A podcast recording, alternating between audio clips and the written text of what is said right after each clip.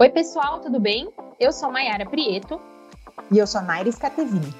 E esse é o Precisamos Falar Sobre Isso, o podcast do Carreira e Mamadeira.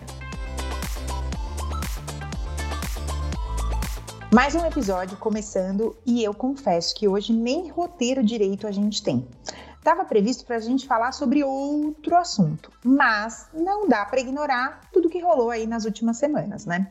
Tivemos o caso de uma criança de 11 anos que precisou expor um estupro para a imprensa para conseguir ter seu direito garantido por lei respeitado. Ficamos sabendo também de uma atriz que não interrompeu uma gestação fruto de um abuso também, mas foi duramente criticada por entregar voluntariamente o bebê para adoção, sem falar nos outros mil linchamentos virtuais que assistimos na internet nos últimos anos, né?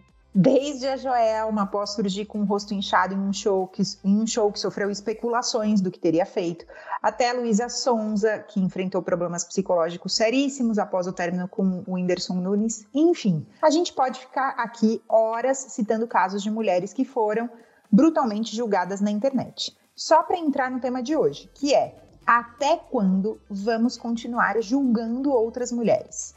Precisamos falar sobre isso urgentemente. Então, bora! Naira, antes de qualquer coisa, como você se sente sendo mulher vendo tudo isso? eu sinto um desânimo como pessoa, que é de como a, a sociedade ainda precisa evoluir. Tava falando isso com meu marido ontem, comendo assim um pitisquinho, sabe? Tomando uma taça de vinho. Botei o filho para dormir, fui ali fazer, fazer um happy hour. É, e eu tava falando isso para ele ontem, enfim. Eu tenho, eu tenho buscado tanto é, tão mais informação sobre, sobre situações diferentes da que eu vivo, né? Sobre outras formas de, de escolha na vida, justamente para que eu amplie o meu repertório, a minha forma de ver as escolhas das outras pessoas. Tem um vídeo umas coisas dessas, ai, me dá uma preguiça, porque eu falo assim, gente do céu, quantas centenas de anos serão necessárias para gente evoluir como sociedade? É assim, é essa sensação que eu tenho. Não sei se eu tô muito dramática, mas, mas eu tenho preguiça da sociedade. Não, eu tô 100% com você. Até assim, Acho que dá até para perceber no, no, nosso tom de voz, começando esse podcast, que não é um assunto prazeroso de falar, né? É uma coisa que cansa, que pesa, que, putz, não acredito. Pleno século XXI, a gente precisa vir aqui falar sobre julgamento, né? É, eu acho que é essa impressão que eu tenho. Não acredito que eu preciso vir aqui falar sobre julgamento. E aí, além do julgamento, porque aí vai da maldade de cada pessoa, né, que faz o seu comentário e às vezes nem sequer percebe que a maldade está embutida nesse comentário. É, eu lembrei aqui de um caso do Piquet que eu vi esses dias, é, de um comentário infelicíssimo que ele fez e você até pode, pode pensar que ele, pela geração que foi criado, não percebe claramente como aquele comentário foi infeliz. Ou talvez não esteja aberto para entender a infelicidade do comentário, né? Mas é, isso é tão frequente, as pessoas têm o seu julgamento, mas não só as pessoas, como eu estava dizendo, vendo esses direitos violados, nos dois primeiros casos que você citou, a gente tem direitos previstos em lei violados ou direitos do paciente também previstos em lei estadual de São Paulo, mas também em regimentos do conselho violados que, que potencializam a minha preguiça, entendeu? Porque não é só da maldade do indivíduo, é da falta de cumprir as obrigações legais, sabe? Isso uhum. me desanima bastante. Que não tem nada a ver com certo ou errado, com acho não acho, não, não tem a ver, né? É, e uma coisa que me deixa muito triste, Naira, de tudo isso é ver a quantidade de mulheres julgando outras mulheres. Esse não é um assunto novo para o Carreira e Mamadeira, né? Acho que no dia, se eu não me engano, no Dia das Mulheres desse ano, nós fizemos até um videozinho no Instagram falando sobre isso. Sobre o quanto a gente precisava parar de apontar os dedos para outras mulheres, né? Já tem dedo apontado demais para gente, para a gente ser mais um dedo apontado. Então, Nossa, é gente. muito triste ver a quantidade de mulheres. Nós somos julgadas pelos homens, mas nós julgamos muito também, né? Vai lá no feed do Instagram do Carreira Mamadeira e vê, porque eu, fiquei, eu virei fã da Mayara, porque foi ela que fez esse, esse rios de comemoração. Então rola, rola lá o dedinho, vai procurar a publicação velha, mais velha, mas vale a pena, que eu fiquei muito orgulhosa dela. Muito obrigada, mostrando minhas celulites. é...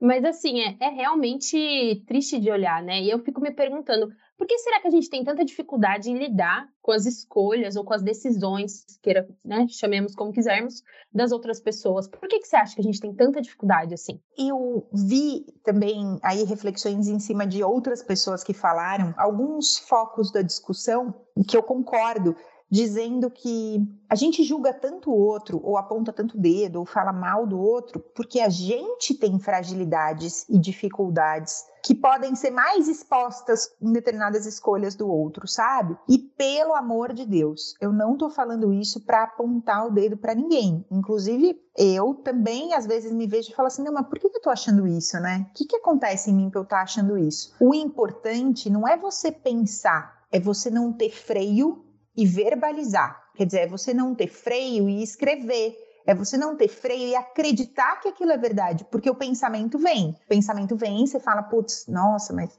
daí você tem o freio social de falar assim, não, mas isso aqui que eu tô pensando não tá certo. Eu tô julgando essa pessoa, gostando ou não dela. Peraí, não tem nada a ver com isso, não é problema meu. Então, ou eu simplesmente me abstenho desse tema, ou peraí, deixa eu mergulhar mais profundamente e entender por que que eu pensei isso, né? Ou o que que eu posso aprender com isso. Basicamente, assim, ao invés da gente apontar o dedo pro outro, falar do outro, por que que a gente não vê o que a gente pode melhorar na gente, né? Usa essa situação, esse, esse conflito pessoal para melhorar alguma coisa em você mesmo. E a internet tirou, terminou de tirar, né, esse freio porque terra de ninguém, gente. Eu, assim, nós trabalhamos com a internet, nós usamos a internet como vitrine, mas a internet é um lixo. Né? Toda vez, toda vez que eu critico a rede social, às vezes eu falo assim, Menera, você está criticando a rede social e tá aí, botando conteúdo na rede social. É. Mas, mas, nossa senhora, é, tá muito sem freio, né? É muito sem tá freio, muito. é muita gente, é muita gente que entende de muito assunto, falando de muita coisa, sem responsabilidades, é. assim, sabe? Jogando as informações. Gente do céu. Não teve um outro caso. Ai, eu tenho até preguiça de, de, de lembrar. De, de lembrar. Mas total da rede social que a pessoa viu uma vaga destinada a, a um público específico, vaga de, de estacionamento, a um público específico, direito de lei, gente. Lei é lei. Para discutir lei, não é fazendo comentário no Instagram, não. Para discutir lei, tem que ter embasamento. Tem algumas que são certas, outras que a gente julga erradas. Mas e daí a pessoa fazendo uma discussão de por que, que aquele, aquela, aquele público, aquele nicho em específico teria uma vaga X ou Y e de forma jocosa, esse é o maior problema, né? É o jeito como a gente fala também, é, o, é a brincadeirinha inoportuna, sabe? O jeitinho jocoso, a ironia que traz ainda um, um tempero pior para a situação. Total. Sim, né? Se a gente for olhar para nós, porque beleza, nós estamos falando aqui de casos que é, tiveram uma notoriedade, né? Acabaram vindo a público, mesmo casos que não deveriam ter vindo.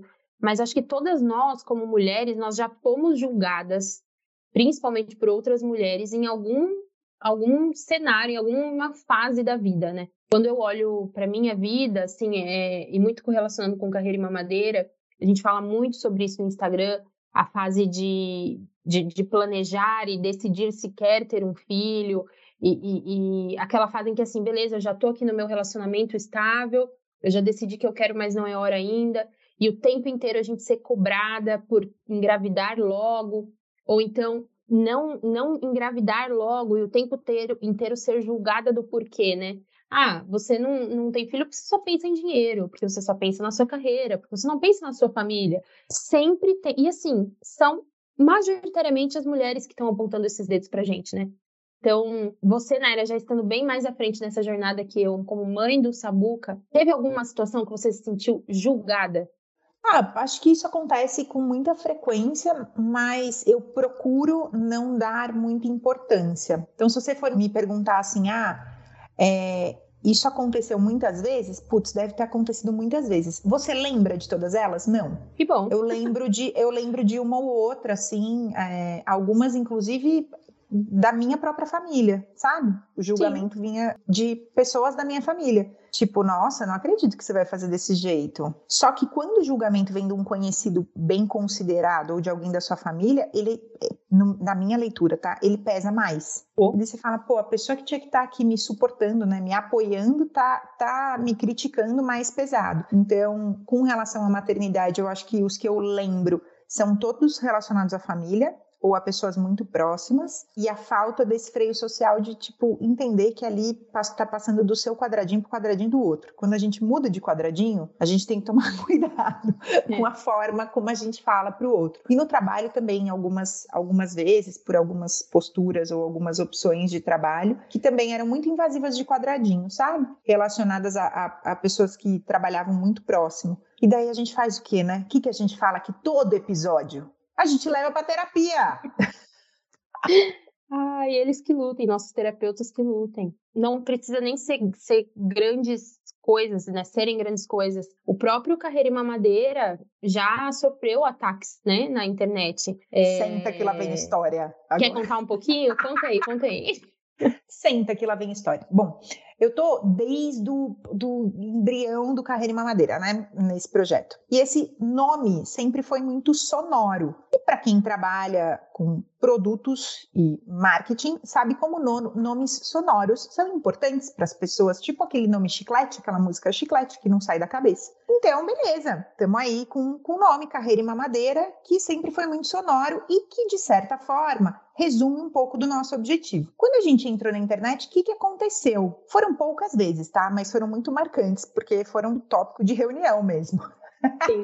eu lembro de duas. Algumas, é, essas duas que eu lembro, pessoas vieram criticar o nome como se nosso, nosso nome fizesse uma apologia ao não aleitamento materno. Eu falei, Jesus me salva que que tá Justo acontecendo? eu, né?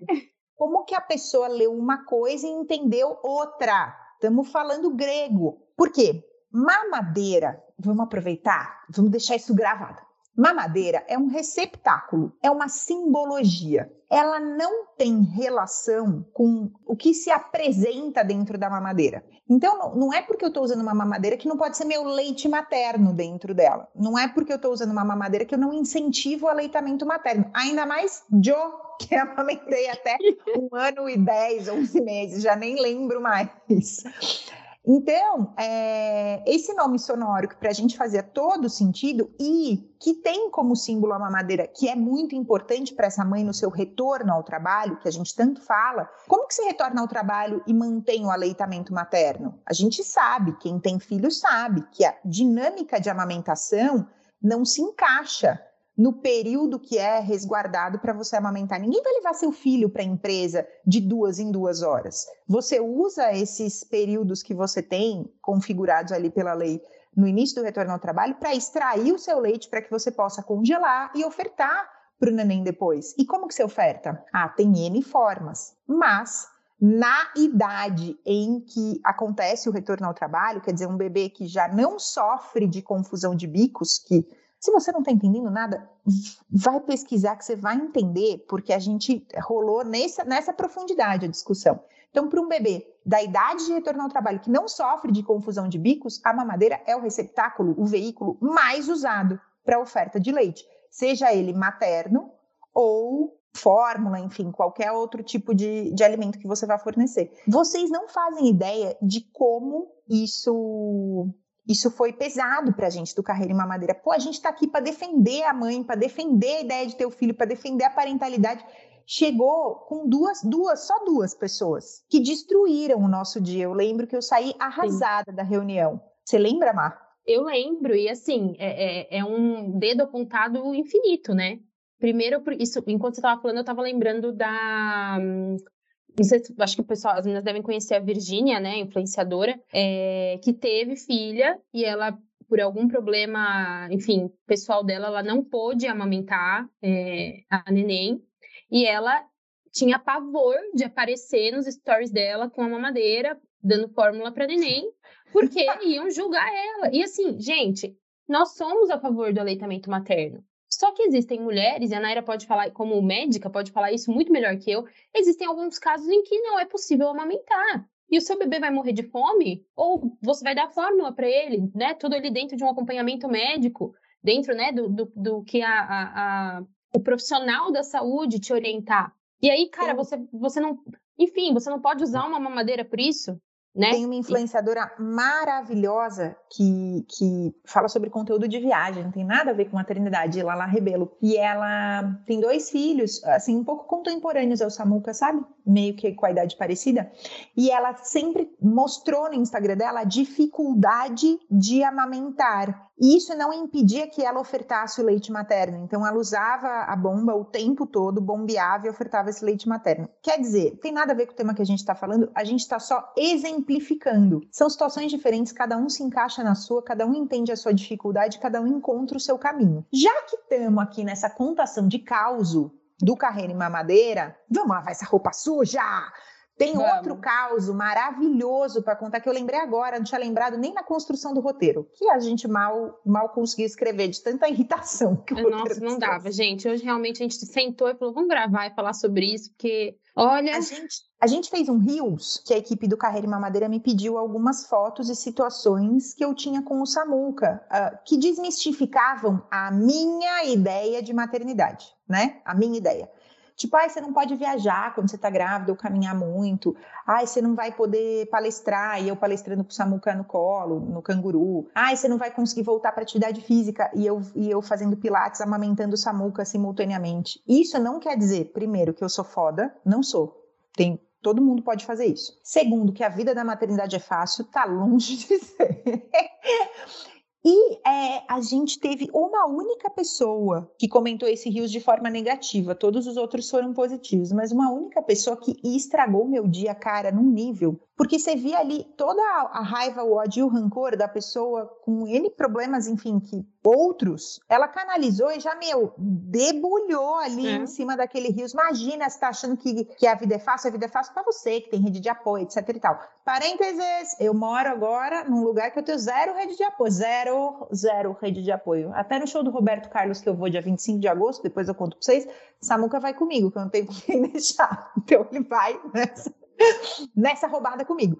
Então, é, esses eventos de, de apontar o dedo não precisam ser numerosos, eles ficam marcantes, eles causam cicatrizes. E é, a gente tem que tomar cuidado com isso. Sim, eu acho que aí você chegou no ponto, né? Que muitas vezes a gente esquece que todo mundo trava suas batalhas. Que ninguém é perfeito, né? E que a gente já tem dedo demais apontado para nós. Cara, eu me sinto cansada cansada, cansada mesmo. E eu sinto que assim, a gente fez essa pergunta no começo do podcast e eu volto para ela. Até quando a gente vai continuar julgando outras mulheres? Porque nós estamos falando aqui, é, a gente obviamente usou um cenário, casos né, que aconteceram nas últimas semanas para entrar no assunto de julgamento. Nós estamos falando aqui de situações que já aconteceram com a gente. E assim, nós somos um perfil no Instagram de 20 mil pessoas, nós não somos um perfil gigante, né? Nós não, não existem milhões de pessoas acompanhando a gente. Nós falamos de situações em que nós nós somos julgados pelas nossas próprias famílias. E para quê? Qual que é o intuito da gente seguir julgando as pessoas desse jeito? Para quê? Acho que o objetivo aqui tem que ser sempre